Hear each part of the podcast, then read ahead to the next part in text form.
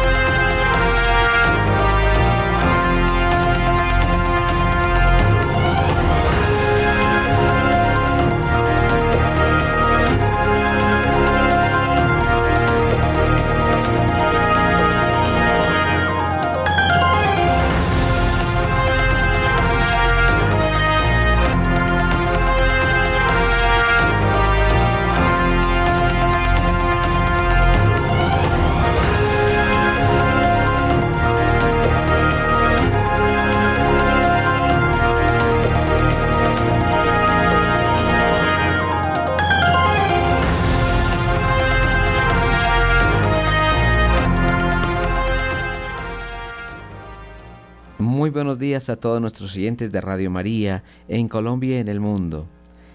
Hoy es día 11 de octubre del año 2023 y tenemos aquí a nuestro lado a un amigo que trabaja bastante, el señor Luis Fernando López, y en en la cabina también de videos está nuestro hermano Camilo Ricaurte. Bienvenidos a todos a esta información en el día de hoy. La opinión, el análisis, editorial en Radio María.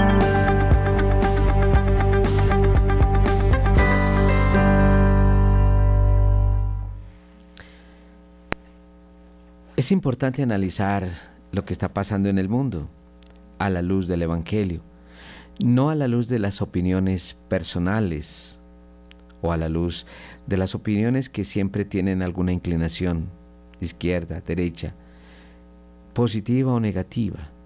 Tenemos que mirar la realidad de lo que estamos viviendo a la luz de la palabra de Dios, que no tiene inclinación ninguna, ni izquierda ni de derecha, ni de arriba ni abajo, ni de color, el Señor Dios ha creado la humanidad para la humanidad entera.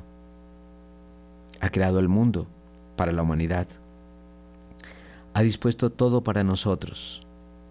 El Señor Dios nos ha dado esta tierra hermosísima. Nos ha dado territorios para que a través de nuestras culturas, a través de nuestro estudio, a través de lo que cada persona es, pueda servirse de este mismo lugar donde nos ha colocado. Nos ha colocado países, nos ha colocado idiomas que me parecen que es uno de los elementos más importantes para nosotros. Pero no nos ha creado para la división, ni para el odio, ni para la guerra, sino para que todos nos sirvamos unos a otros. ¿Qué está pasando hoy en nuestro mundo?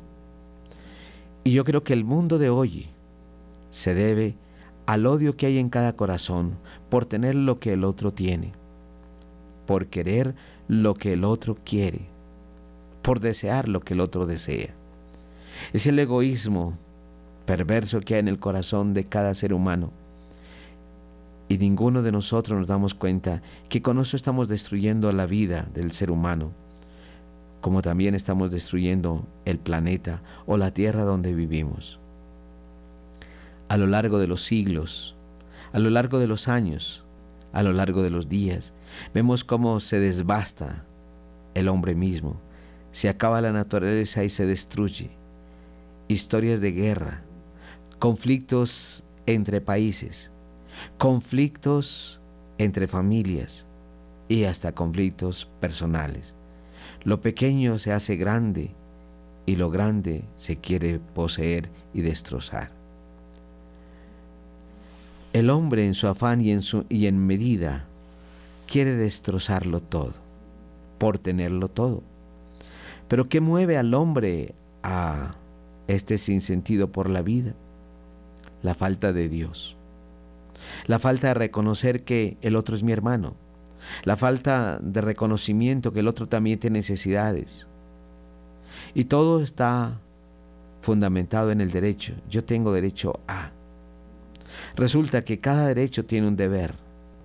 Si yo tengo derecho a la libertad, también mi hermano tiene derecho a la libertad. Por tanto, mi deber es respetar también la libertad del otro. Y mi derecho a la libertad tiene que llegar hasta donde la libertad del otro también sea respetada y querida.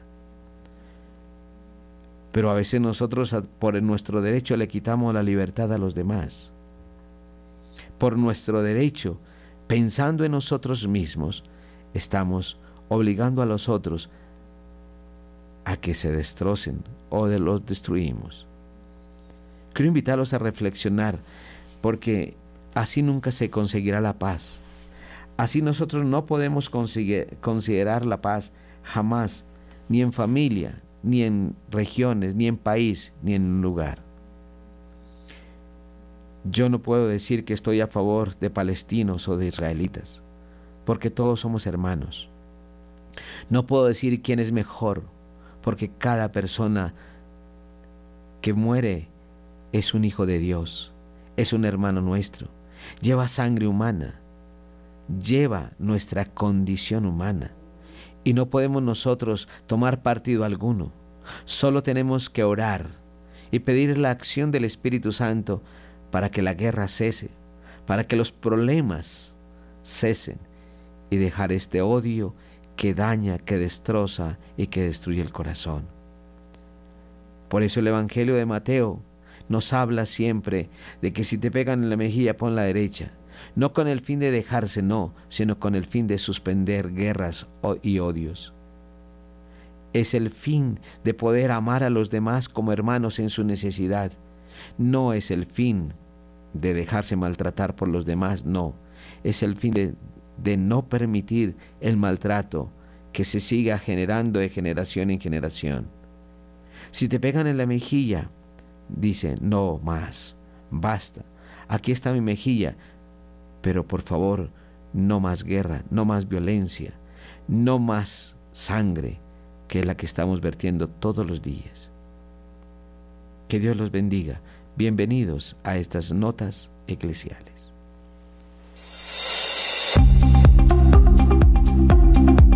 En el satélite Radio María, en Colombia, la gracia de una presencia.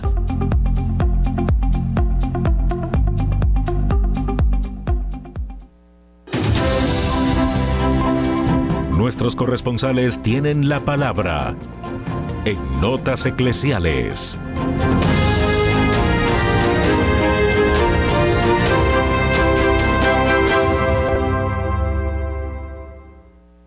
Nairo Salinas, desde Bucaramanga, nos trae la información a esta hora en Radio María. Bienvenido. Muy buenos días para todos los oyentes de Radio María. Iniciamos contándoles eh, que el SENA abrió su cuarta y última convocatoria de formación virtual titulada del 2023. Eh, desde este miércoles 11 de octubre podrán inscribirse en una de las 34 carreras tecnológicas y técnicas que el Servicio Nacional de Aprendizaje SENA ofrece en su cuarta y última oferta virtual de 2023. Las convocatorias están disponibles hasta el 19 de octubre en todo el territorio nacional y cuenta con miles de cupos a los cuales pueden aplicar colombianos y extranjeros con permiso de residencia y estudio en el país.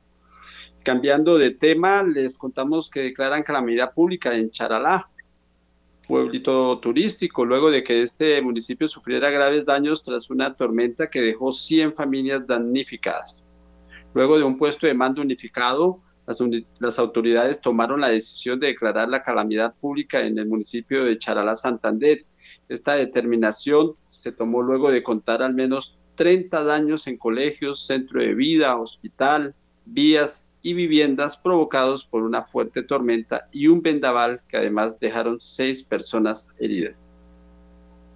Alrededor de 100 familias sufrieron afectaciones por los daños ocasionados por las fuertes lluvias y vientos en este municipio. Eh, dos colegios, el centro de vida, el hospital y seis heridos fueron reportados, uno de ellos de gravedad. Ya están reconectando la energía eléctrica, dijo Fabián Vargas, director de gestión de riesgos de Santander.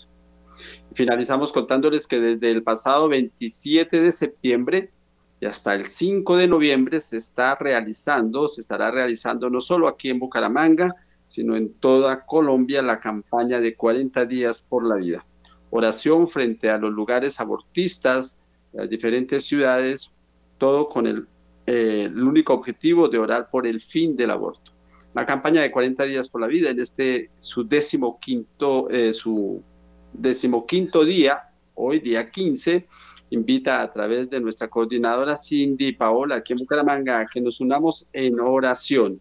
Nos acerquemos junto a la sede abortista mal llamada Profamilia en el centro de la ciudad bonita y acompañemos con oración por el fin del aborto. Desde Bucaramanga y para Notas Eclesiales, Nairo Salinas Gamboa, feliz y bendecido día.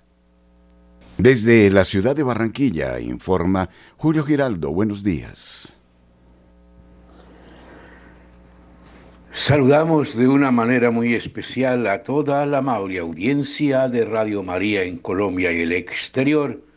Saludo que se hace extensivo y con mucho cariño a la mesa de trabajo. Y esto es lo que hoy hace noticia en Barranquilla, y la costa norte colombiana. Indudablemente, lo que hace noticia hoy en Barranquilla especialmente es la expectativa que existe por el partido de fútbol entre la selección Colombia y la selección de Uruguay que se celebra en el día de mañana. Como todos sabemos, Barranquilla se paraliza totalmente cuando hay un partido de estos. Por eso se ha ganado el título de la casa de la selección. Porque aquí, pobres, ricos, niños, jóvenes, adultos y ancianos se ponen la camiseta ese día. Y todo gira alrededor de esto. En esta época asiaga en que vivimos, pues todo esto se vuelve positivo, porque la gente se olvida de toda la violencia, de todos los problemas, y se concentra en pensar en la actuación y resultados de un partido de fútbol. En otro ángulo de la noticia, y de pronto muy conectado con lo que acabo de decir, un país lleno de violencia, especialmente Barranquilla, aquí ya en los, algunos barrios de la ciudad, la delincuencia impide a los políticos entrar a hacer su campaña para las próximas elecciones. Hay más de cuatro o cinco barrios en donde, determinados políticos no pueden entrar a hacer su campaña porque les han impedido bajo la fuerza y la amenaza de que allí no entran sino los que esos grupos quieran, es decir, los candidatos de esos grupos. Grave, muy grave esta situación, que la delincuencia se tome una ciudad de tal manera que impidan el proselitismo político algunos, a algunos grupos que deben de ir a hacer su campaña. Las autoridades, como siempre, prometen actuar, prometen recompensas para quien los denuncie, prometen de todo, pero al final la inseguridad sigue. Finalmente, el Consejo Nacional Electoral estudia la anulación de la inscripción a la alcaldía de nada más ni nada menos que de Alejandro Char ¿Prosperará esta demanda? Eso es lo que se tiene la duda, porque esta familia es la que manda en la costa norte colombiana, especialmente en Barranquilla. Y la alcaldía aquí, cualquier candidato que se le quiera medir a Char, es una pelea, como decimos nosotros folclóricamente, es una pelea de tigre con burro amarrado. El alcalde en las encuestas Alejandro Char lleva una ventaja del 80% sobre los demás candidatos que no tienen sino un 4 o 5% de posibilidades de subir allá. Pero ahora con esta demanda por unos contratos irregulares que hizo Alejandro Char cuando estaba en la anterior alcaldía, recordemos que este hombre ya ha estado dos veces y quiere repetir ahora para ser tres veces alcalde de esta ciudad. Pues durante la última administración realizó algunos contratos que se dice son irregulares a la luz del día, inclusive hasta en la oscuridad. Y eso, según los expertos y los que han demandado, pues se lo inhabilita para ser nuevo alcalde de Barranquilla. Pero esperemos que la última palabra la tiene el Consejo Nacional Electoral, quien será el que después de estudiar estas denuncias, pues se pronuncie y diga si realmente Alejandro Char puede ser nuevamente candidato o se anula su elección. Esto sería entonces la noticia del momento que, ocurriera. Pero, repito, mucho lo dudamos de que el pronunciamiento sea en contra, porque esta gente es intocable y tendría que haber miles de pruebas contundentes para poder el Consejo Nacional Electoral actuar. De lo contrario, todo quedará igual. Bien, desde la ciudad de Barranquilla y para Radio María, seguimos rezando el rosario en el mes de octubre. Julio Giraldo. Desde Medellín, José Luis Hernández trae la noticia. Buenos días. Estas son las noticias desde la ciudad de Medellín para nuestra amable audiencia de Radio María. 800 mil personas se movilizarán por las terminales de Medellín durante el receso escolar. Las autoridades recomiendan comprar los tiquetes por internet durante la actual semana de receso escolar, que irá hasta el próximo 16 de octubre, las terminales de Medellín proyectan cifras históricas en la movilización de pasajeros cercana a las 800 mil personas, saliendo e ingresando a la ciudad. El distrito calcula que 55 mil vehículos transiten por las dos terminales de transporte de nuestra ciudad. Durante estos 10 días se estima el ingreso de aproximadamente 300.000 personas al distrito a través de las sedes norte y sur, lo que contribuye al turismo y dinamismo económico de la ciudad. Desde las terminales Medellín dispusieron la capacidad instalada para garantizar la seguridad y el correcto funcionamiento durante esta semana en las sedes norte y sur. En otro lado de la información, atención que anulan exámenes para el concurso de personero en la ciudad de Medellín tras hackeo. El Consejo de Medellín ordenó repetir las pruebas de conocimiento para el próximo 5 de noviembre, luego de un ataque cibernético que es investigado. Atención que el concurso para elegir a la próxima cabeza que liderará la personería de Medellín entre los años 2024 y 2028 quedó en suspenso luego de un ataque cibernético que dejó expuesta información sensible de ese proceso. En una resolución publicada el pasado 5 de octubre, la mesa directiva del Consejo de Medellín consideró alto el riesgo de que las pruebas de conocimiento realizadas para ese cargo se hubieran filtrado, por lo que ordenó repetirlas con miras a proteger la integridad del concurso y esta será el próximo 5 de noviembre. En otro lado de la información, en Noticias Nuestras, la Arquidiócesis de Medellín recuerda a los periodistas y a los medios de comunicación que hay que participar del foro de candidatos a la gobernación de Antioquia. El día es hoy miércoles 11 de octubre desde las 9 de la mañana hasta las 11 lugar Aula Magna Monseñor Manuel José Sierra de la Universidad Pontificia Bolivariana. Invitan UPB, Delegación Arzobispal para la Cultura, Delegación Arzobispal para la Pastoral Social, Comisión de Consolidación Nacional, la Red de Universidades Católicas de Colombia. Esta invitación es para todos los periodistas y medios de comunicación. Amigos, ha sido toda la información desde la ciudad de Medellín. Con mucho gusto, informó su corresponsal José Luis Hernández. Un buen día para todos. Marta Borrero, desde la ciudad de Cali, nos informa. Buenos días. Hola, muy buenos días, querida familia. Eh, amanecemos con una Cali lluviosa, nublada toda la noche y la madrugada. Tronó, relampagueó y llovió estamos teniendo un día realmente nublado en la mañana de hoy. Hoy voy a hablarles de la infancia misionera. Estamos en el mes de octubre, mes de las misiones, y los niños y las niñas tienen un papel fundamental en las misiones. La infancia misionera que fue fundada en Francia en 1843 por el obispo Carlos Augusto Forban Janson este obispo fue motivado a crear este movimiento por las cartas y las noticias de los misioneros que le escribían en especial desde China en esa época contándole la difícil situación de los niños de ese país. Se parece al tiempo presente.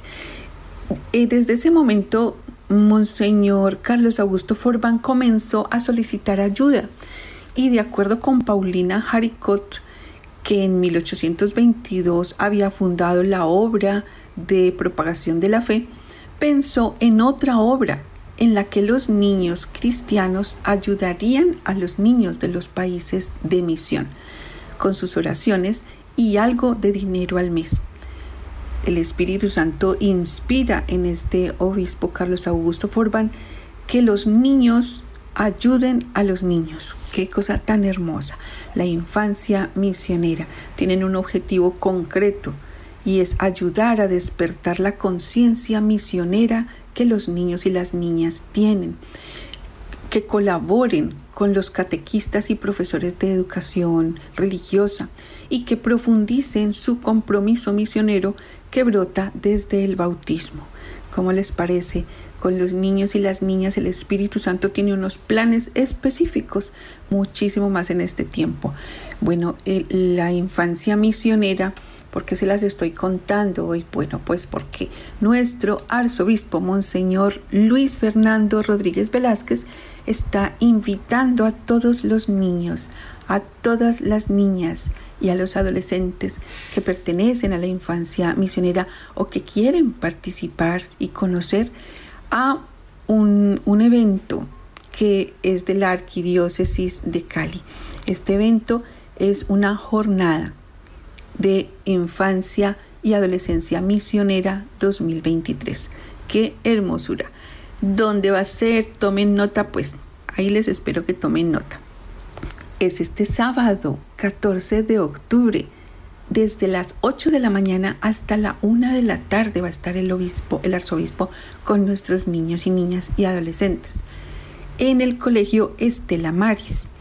Este colegio Estela Maris queda allí en la calle Tercera con carrera 38B. Colegio Estela Maris este sábado 14 de octubre de 8 de la mañana a 1 de la tarde. Un maravilloso encuentro, una jornada arquidiocesana de las niñas, los niños y los adolescentes con nuestro arzobispo. Bueno, mm, ¿qué más nota bonita podría tener para hoy esta de la infancia misionera? Un movimiento que creo que en esta época es fundamental. Eh, sería muy interesante que ustedes, queridos oyentes, sus hijos y sus nietos, les hablaran de que ellos como niños y como niñas pueden ayudar muchísimo otros niños del mundo entero que sufren grandemente. A través de su oración pueden ayudar, a través de eh, recolectar un poco de ayuda económica para enviarles. Bueno, termino diciéndole los compromisos de los niños misioneros. Conocer y amar a Jesús, orar por los niños y las misiones del mundo entero, participar en la Eucaristía, hacer sacrificios con alegría por las misiones, compartir lo que son y lo que tienen con generosidad, dar buen ejemplo a sus compañeritos de colegio y ser puntuales en las reuniones, conquistando con todo esto más amigos para Jesús. Qué hermosura. Infancia misionera, gran jornada para este sábado. Qué alegría que los niños y las niñas tengan misión tan importante dentro de nuestra Iglesia Católica. Soy Marta Borrero para las notas eclesiales de la Radio María.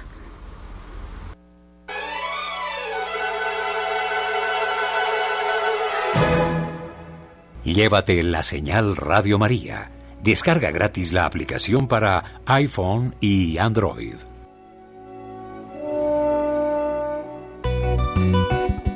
A nuestros oyentes en la ciudad de Medellín queremos contarles de nuestro próximo retiro espiritual. Nos encontraremos el sábado 21 de octubre desde las 8 de la mañana y hasta la 1 de la tarde en el edificio pastoral Parroquia San Joaquín, Salón 302, en la dirección calle 42 696 en el barrio San Joaquín, Laureles. Nos acompañará el padre Ciro Hernando González López, quien nos hablará acerca de la sanación de las familias. Mayores informes a nuestros números de teléfonos 604-591-3497. Gracias por ser de casa. Bienvenidos a los espacios de Radio María. Les esperamos. Entrada libre.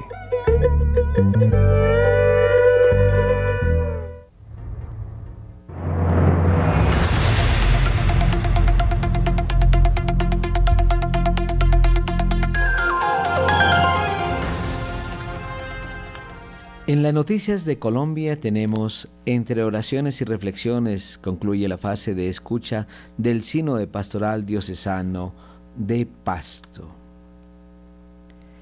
Asamblea Diocesano de Escucha, Diócesis de Pasto.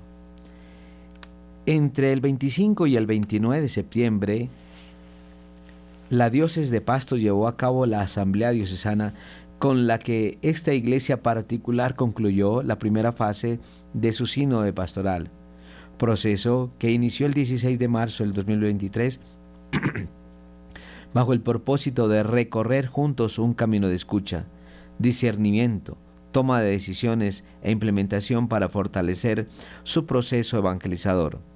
Además, analizar y actualizar la realidad sociocultural de la diócesis e identificar los nuevos retos y desafíos en el ámbito local, nacional y mundial. Este de pastoral diocesano, que se extenderá hasta el 2024, se ha centrado en tres pilares fundamentales, escuchar, discernir y decidir. La fase de escucha finalizó con este importante encuentro de laicos, sacerdotes, diáconos, religiosos y religiosas, en el que se llevaron a cabo diversos espacios espirituales y conferencias enfocadas en las realidades del mundo, así como en la corresponsabilidad de los laicos en la misión de la Iglesia. La asamblea fue presidida por Monseñor Juan Carlos Cárdenas Toro, obispo de esta jurisdicción, quien lideró las oraciones diarias, infundiendo una espiritualidad de comunión en todo el evento, junto con la comisión de la liturgia, liturgia y espiritualidad. Durante el encuentro se utilizaron símbolos significativos para este proceso como la barca, que de acuerdo con la diócesis representa la experiencia de la iglesia y la comunidad de creyentes. Según el sacerdote Milton Andrés Delgado Díaz, rector del santuario Nuestra Señora de la Merced, la barca es símbolo de la fe en la comunión. Es el elemento que permite hacer un viaje espiritual y navegar en los mares de nuestras realidades. Otros símbolos presentes fueron el mar y las tormentas, que simbolizan los desafíos diarios. El padre Díaz afirmó, siempre se tiene miedo en la tormenta, pero el Señor dice, no tengan miedo, yo estoy aquí. Por su parte, Ana Alexandra Rendón, quien participó de la asamblea en representación de la parroquia San Juan Bautista de Timanango, compartió sus experiencias. Mi participación ha sido enriquecedora. Hemos estado al lado de los sacerdotes, laicos y el obispo, escuchando charlas sobre espiritualidad, comunión y misión para tratar de mejorar nuestra iglesia y vivir en comunión. La Asamblea Diocesana no solo proporcionó orientación espiritual, sino también fortaleció el sentido de comunión entre los creyentes. Fue un paso significativo hacia un futuro en el que la fe y la acción comunitaria se entrelazan para guiar a la diócesis de Pasto en su camino sinodal.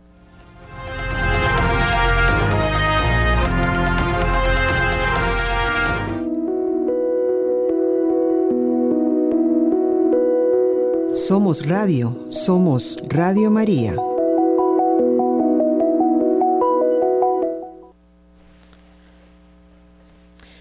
Y en las noticias internacionales, el Papa Francisco dice, estoy muy preocupado por el asedio total en el que viven los palestinos en Gaza.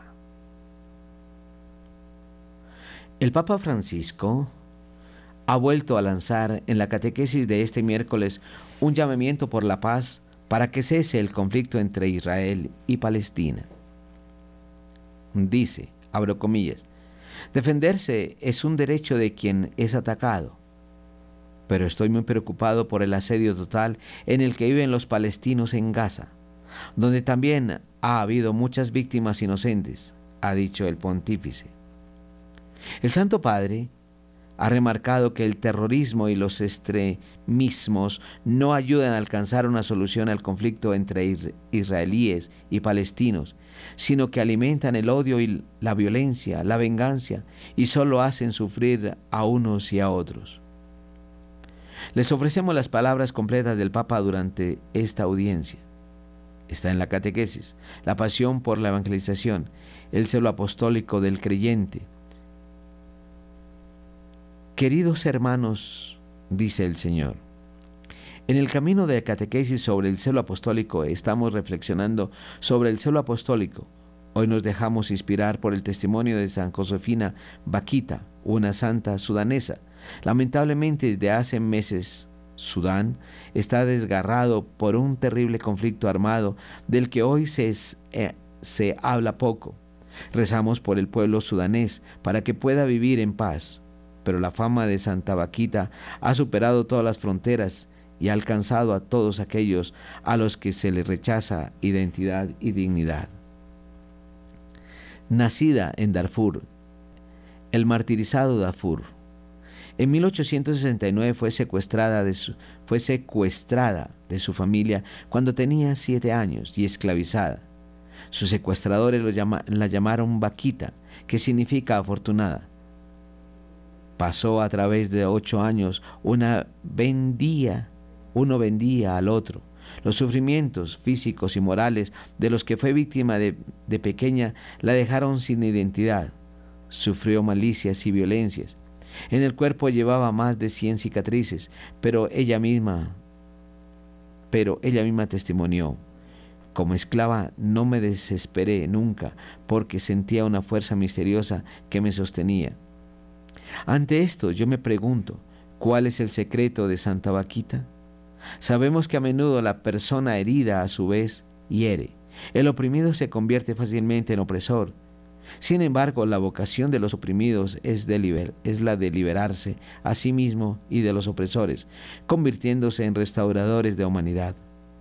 Solo en la debilidad de los opresores se puede revelar la fuerza del amor de Dios que liberan a ambos. Santa Vaquita expresa muy bien esta verdad. Un día su tutor le regala un pequeño crucifijo y ella que nunca había poseído nada, lo conserva como un tesoro celoso. Mirándolo, experimenta una liberación interior porque se siente comprendida y amada y por tanto capaz de comprender y amar. Esto es el inicio. Se siente comprendida, se siente amada, como consecuencia capaz de comprender y amar a los otros. De hecho, ella dirá, el amor de Dios siempre me ha acompañado de forma misteriosa. El Señor me ha querido mucho. Es necesario querer a todos. Es necesario compadecer.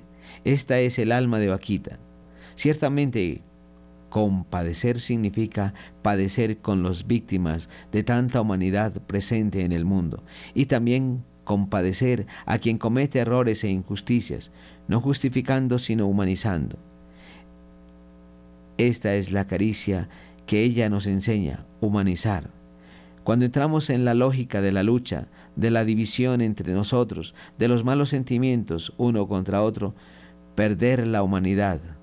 Y muchas veces pensamos que necesitamos humanidad, de ser más humanos. Y este es el trabajo que nos enseña Santa Vaquita, humanizar, humanizarnos a nosotros mismos y humanizar a los otros. Santa Vaquita se hace cristiana es transformada por las palabras de Cristo que medita cotidianamente. Padre, perdónalos porque no saben lo que hacen. Por esto decía, si Judas hubiera pedido perdón a Jesús, también él habría encontrado misericordia. Podemos decir que la vida de Santa Vaquita se ha convertido en una parábola existencial del perdón. Qué bonito decir que una persona ha sido capaz, ha sido capaz de perdonar siempre. Y ella fue, y ella fue capaz de hacerlo siempre. Es más, su vida es una parábola existencial del perdón. Perdonar porque después nosotros seremos perdonados. No olvidar esto, el perdón que es la caricia de Dios a todos nosotros. El perdón la hizo libre, el perdón. El perdón primero recibió a través del amor misericordioso de Dios y después el perdón dado la ha hecho una mujer libre, alegre capaz de amar. Vaquita pudo vivir el servicio no como una esclavitud, sino como expresión del don libre de sí. Y esto es muy importante. Hecha sierva voluntariamente, fue vendida como esclava, después ha elegido libremente hacerse sierva y llevar las cargas de los demás sobre sus hombros. Santa Josefina Vaquita, con su ejemplo, nos indica el camino para ser finalmente libres de nuestras esclavitudes y miedos. Nos ayuda a desenmascarar nuestras hipocresías y nuestros egoísmos, a superar resentimientos y conflictos y nos anima siempre.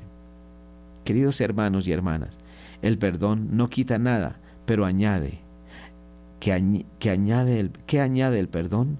Dignidad.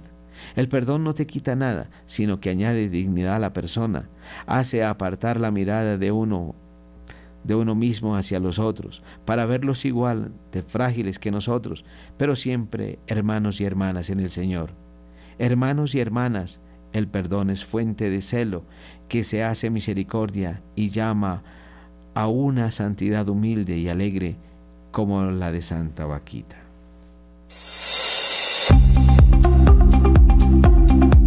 En el satélite Radio María, en Colombia, la gracia de una presencia.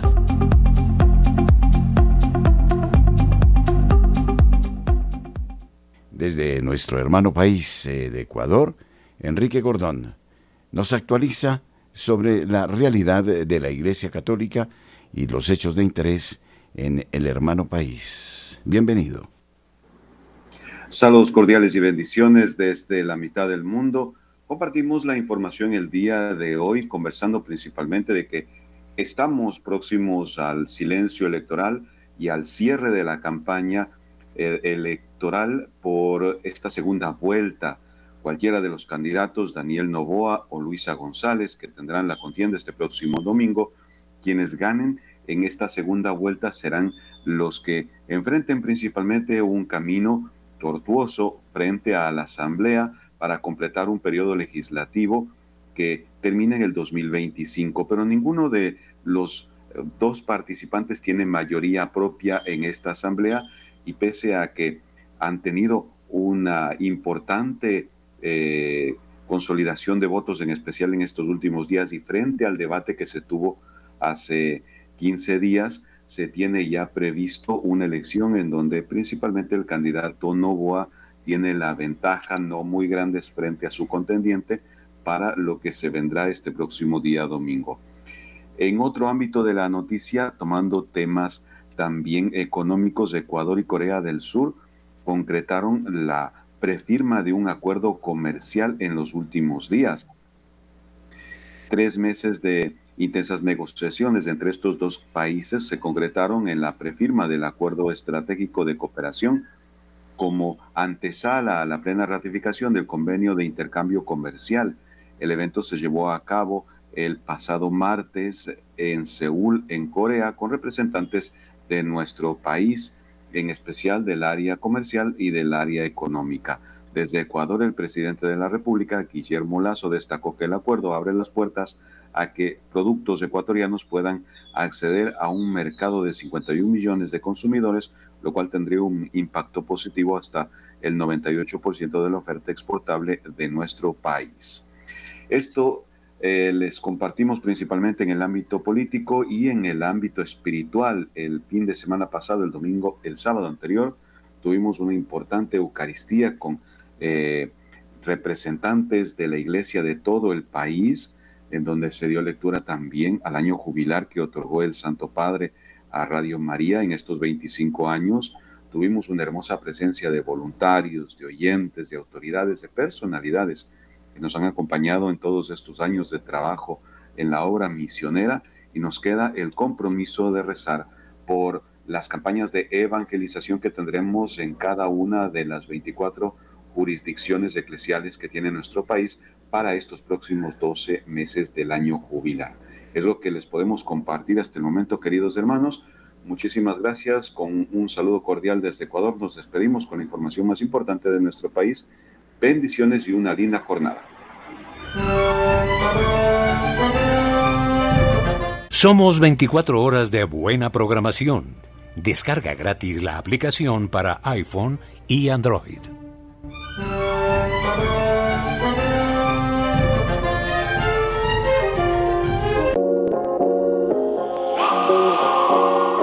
Una buena noticia.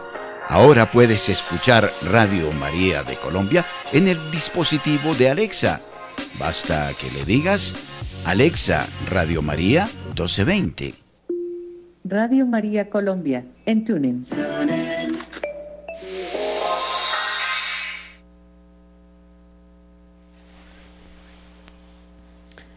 Y continuamos con el ámbito internacional. Desde Nicaragua, hasta seis sacerdotes detenidos en Nicaragua en los últimos diez días por el régimen de Ortega. El sacerdote nicaragüense Ramón Esteban Angulo Reyes fue arrestado por agentes de la Policía Nacional, convirtiéndose en el sexto párroco detenido en Nicaragua en los últimos nueve días y elevando a trece los arrestos en los que va de 2023, denunciaron este lunes los feligreses. La persecución del tirano Daniel Ortega contra la Iglesia Católica no cesa. Con el obispo Rolando Álvarez encarcelado, el gobierno nicaragüense sigue asfixiando a la Iglesia Católica en el país bajo el silencio del cardenal Brenes, para no molestar en exceso al régimen. Mientras tanto, la dictadura de Ortega sigue atosigando a sacerdotes y fieles católicos. Los feligreses contaron a la prensa nicaragüense que Angulo Reyes, párroco de la iglesia Nuestra Señora de Fátima de la comunidad de Huapi, en la región autónoma de la costa caribe sur, fue, fue detenido la tarde del domingo por los agentes policiales tras citarlo a una reunión. La Policía Nacional que dirige Francisco Díaz, consuegro del presidente Daniel Ortega y de la esposa de este, la vicepresidenta Rosario Murillo, no se ha referido a esa denuncia tampoco se pronunció en anteriores detenciones. Entre el domingo y el lunes de la semana pasada, los sacerdotes nicaragüenses José Iván Centeno, Julio Ricardo Norori y Cristóbal Gadea fueron detenidos por la Policía Nacional que los trasladó a Managua. El pasado jueves por la noche también fue arrestado el sacerdote Álvaro Toledo y el sábado ocurrió lo mismo con el sacerdote Yesner Cipriano Pineda Meneses. Estos cinco sacerdotes pertenecen a la diócesis de Estelí, cuyo administrador apostólico es el obispo Rolando José Álvarez Lagos, condenado en febrero pasado a 26 años y cuatro meses de prisión por delitos considerados a traición de la patria.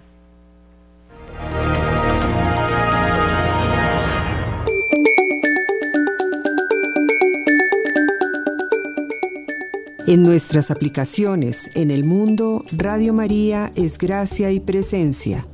En Twitter, en Facebook, en YouTube, la Madre de Dios extiende su manto en todos los puntos del orbe.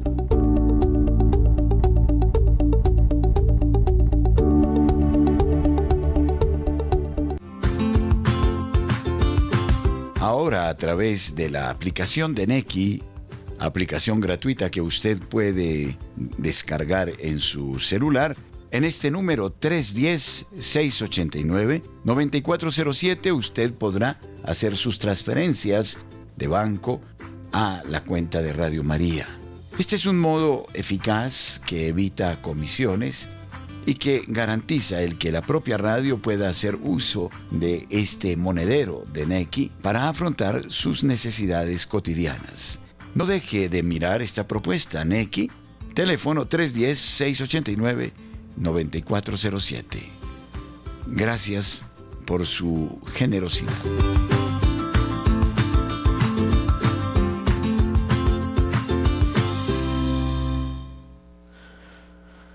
A las 8 y 50 de la mañana, el Papa Francisco recuerda que el terrorismo y la guerra no conducen a ninguna solución. El Papa Francisco ha vuelto a denunciar el reciente episodio violento en Israel tras el ataque de Hamas.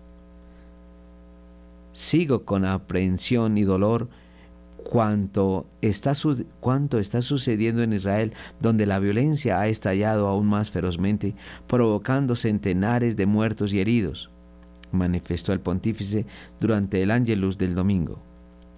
El Santo Padre trasladó su cercanía a las familias de las víctimas y aseguró sus oraciones por ellas y por cuantos están viviendo horas de terror y angustia. Que los ataques y las armas se detengan. Por favor, comprendan que el terrorismo y la guerra no conducen a ninguna solución, sino solo a la muerte y el sufrimiento de muchos inocentes. La guerra es una derrota Toda guerra es una derrota. Recemos por la paz en Israel y Palestina, clamó el Santo Padre.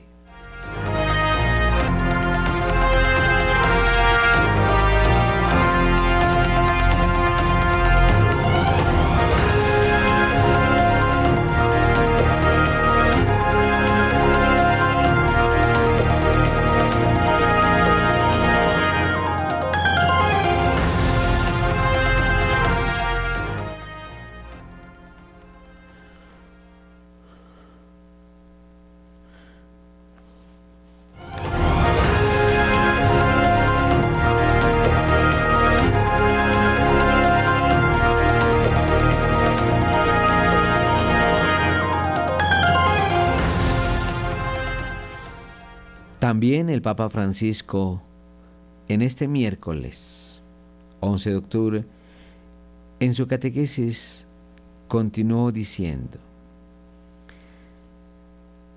que la, en la audiencia general de hoy propuso como ejemplo a Santa Josefina Vaquita y dice que es necesario perdonar. El perdón lleva a la libertad. El perdón lleva a la paz y la paz nos trae a nosotros la libertad de espíritu, de mente y de cuerpo. Ante los fieles que le escuchaban desde la plaza de San Pedro, el pontífice recordó que el ejemplo de esta santa sudanesa ha traspasado todas las fronteras y ha llegado a todos aquellos los que se les niega identidad y dignidad. Santa Josefina Vaquita, como lo había dicho anteriormente, fue secuestrada cuando solo era una niña y fue sometida, según recordó el Santo Padre, a un sufrimiento físico y moral que, lo dejó, que la dejó sin identidad. Remarcó que a pesar de su maldad y violencia ejercida por sus captores, que la esclavizaron y dejaron más de, de 100 heridas en el cuerpo, la santa sentía una fuerza que la sostenía. Para el pontífice, el secreto de Santa Vaquita fue precisamente encontrar la libertad a través del perdón, incluso a sus opresores, y así su vida se convirtió en una parábola existencial del perdón. Sabemos que a menudo el herido hiere a su vez. El oprimido se convierte fácilmente en opresor. En cambio, la vocación del oprimido es liberarse a sí mismo y a los opresores, convirtiéndose en restauradores de la humanidad, señaló el Santo Padre.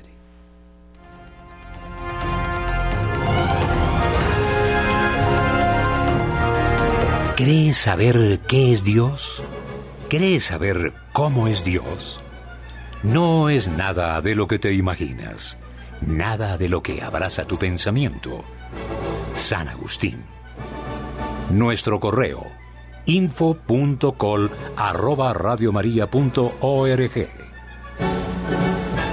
Radio María de Colombia en la Internet.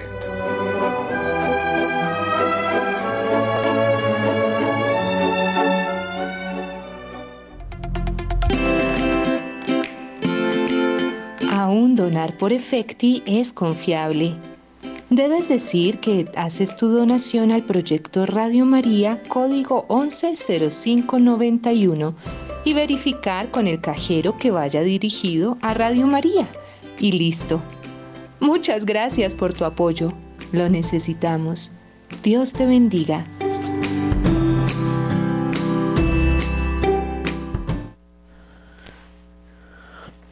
Ocho y 56 minutos de la mañana. Motivados por el Santo Padre Francisco, obispos de Colombia y Venezuela reafirman, reafirman su compromiso caritativo con los hermanos migrantes. En la ciudad de Cúcuta, del 18 al 20 de septiembre se llevó a cabo la segunda reunión de los obispos y agentes de pastoral de la frontera entre Colombia y Venezuela. En esta ocasión se creó un espacio de análisis y participación para coordinar acciones pastorales transnacionales que correspondan a los desafíos que plantea el fenómeno migratorio en esta región fronteriza. El encuentro, desarrollado bajo el lema Caridad en la Frontera, fue convocado por el Dicasterio para el Servicio del Desarrollo Humano Integral y la Diócesis de Cúcuta. El espacio se centró en analizar el trabajo que han venido realizando las diversas jurisdicciones y proyectar los nuevos desafíos pastorales que plantean los considerables flujos de movilidad humana entre ambos países, particularmente visibles en las zonas fronterizas. Este convenio, aproximadamente 35 personas, por parte de la Iglesia colombiana se hicieron presentes los pastores y directores de pastoral social de la Arquidiócesis de Nueva Pamplona y de las diócesis de Cúcuta, Tibú, Riohacha, Arauca y Valledupar, así como los vicariatos apostólicos de Inidia y Puerto Carreño. También participaron los responsables de las de Cáritas nacionales y regionales de la red eclesial latinoamericana y caribeña de migración desplazamiento, refugio y trata de personas, y la Comisión Católica Internacional para Migraciones. En la ceremonia de apertura, Monseñor Jorge Alberto Osa Soto, arzobispo de Nueva Pamplona, presidió una Eucaristía en la que pidió al Señor iluminación para que este espacio les ayudara a continuar con la obra de caridad que la Iglesia realiza con las personas en condición de vulnerabilidad que migran permanentemente. También intervinieron en el espacio subsecretario del Dicasterio para el Servicio del Desarrollo Humano Integral, Monseñor Anthony Ekpo, el presidente de la Conferencia Episcopal Colombiana, el presidente de la Conferencia Episcopal de Venezuela, Monseñor Jesús González Zárate, y el obispo de Cúcuta, Monseñor José Levardo García. Sobre este encuentro, Monseñor Luis José Rueda Apóstol Rueda Aparicio, arzobispo de Bogotá y presidente de la Conferencia Episcopal Colombiana, expresó que, estas articulaciones para exigir seguir acompañando a los migrantes permiten dignificar su vida, como ha dicho el Papa Francisco, haciendo respetar los derechos de, los ciudadanos de cada uno de los países para que tengan el derecho a vivir en paz en su propia tierra, si es el caso, puedan migrar y hacerlo con dignidad, precisó el prelado. Durante el evento, los obispos presentaron el panorama de la pastoral migratoria en sus territorios. En el primer día se llevó a cabo un diálogo fraterno a través de la puesta en común de la experiencia y los desafíos que plantean los enormes flujos migratorios entre ambos países.